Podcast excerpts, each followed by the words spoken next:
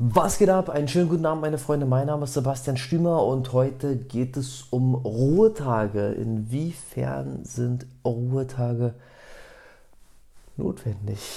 Die Antwort ist im Prinzip wieder ja, nein, jein. Es geht wieder darum, was haben wir gemacht und welchen Nutzen möchte ich daraus ziehen.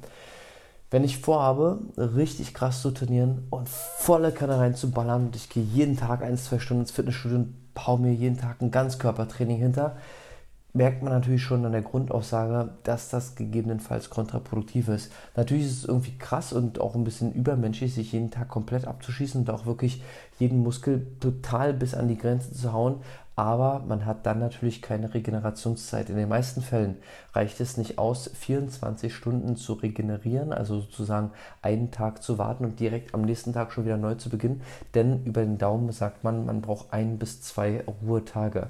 Das heißt, habe ich einen Muskel belastet, zum Beispiel am Montag, sollte dieser Muskelbereich, diese Muskelgruppe zwei Tage pausieren, also den Dienstag und den Mittwoch und dann könnte ich diesen Bereich erst wieder am Donnerstag belasten.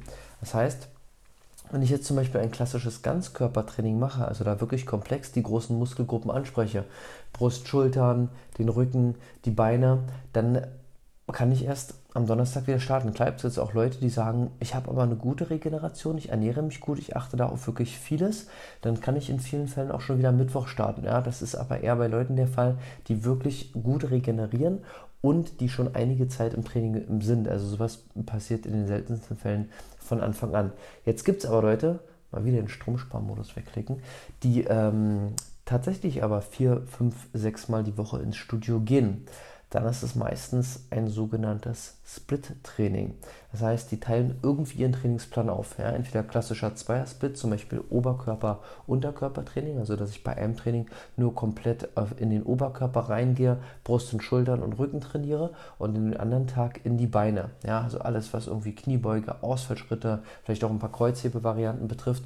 Und schon kann ich mehrmals die Woche ins Studio gehen, weil ich am Montag Einheit A trainiere, am Dienstag Einheit B habe dann vielleicht am Mittwoch einen Ruhetag und dann habe ich wieder am Donnerstag Einheit A, Einheit B.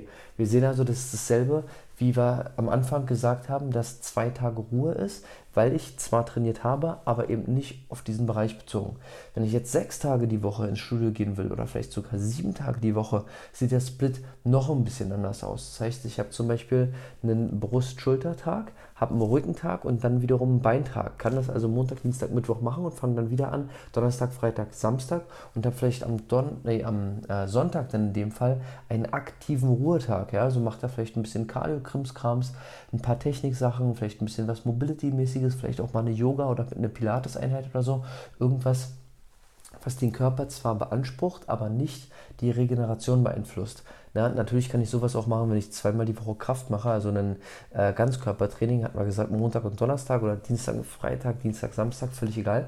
Kann dann natürlich immer noch meine Cardio-Sachen äh, einstreuen, meine Technikeinheiten, meine Yoga-Einheiten, je nachdem, worauf ich Lust habe. Ja, wenn jetzt irgendjemand sagt, ähm, ich mache aber äh, Step-Aerobik oder ich will zum Zumba gehen oder ähm, auch noch irgendeine Kampfsportart oder irgendeine Ballsportart, dann passt das da natürlich auch rein.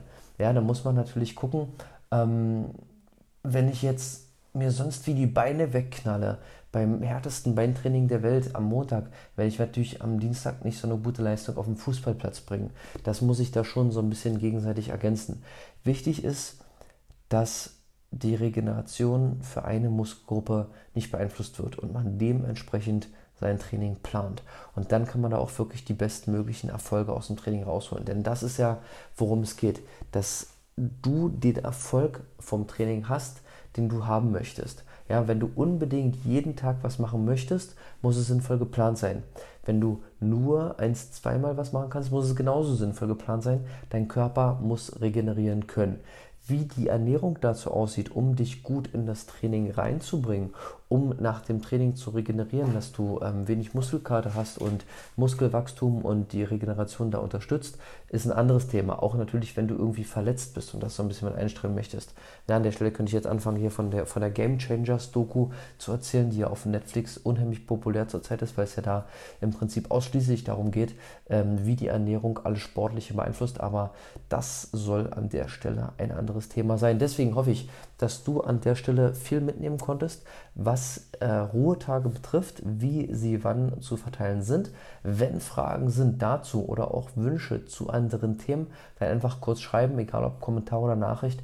Hauptsache, es erreicht mich und dann schaue ich mal, inwiefern ich künftig darauf eingehen kann. Also, alles Gute und bis zum nächsten Mal.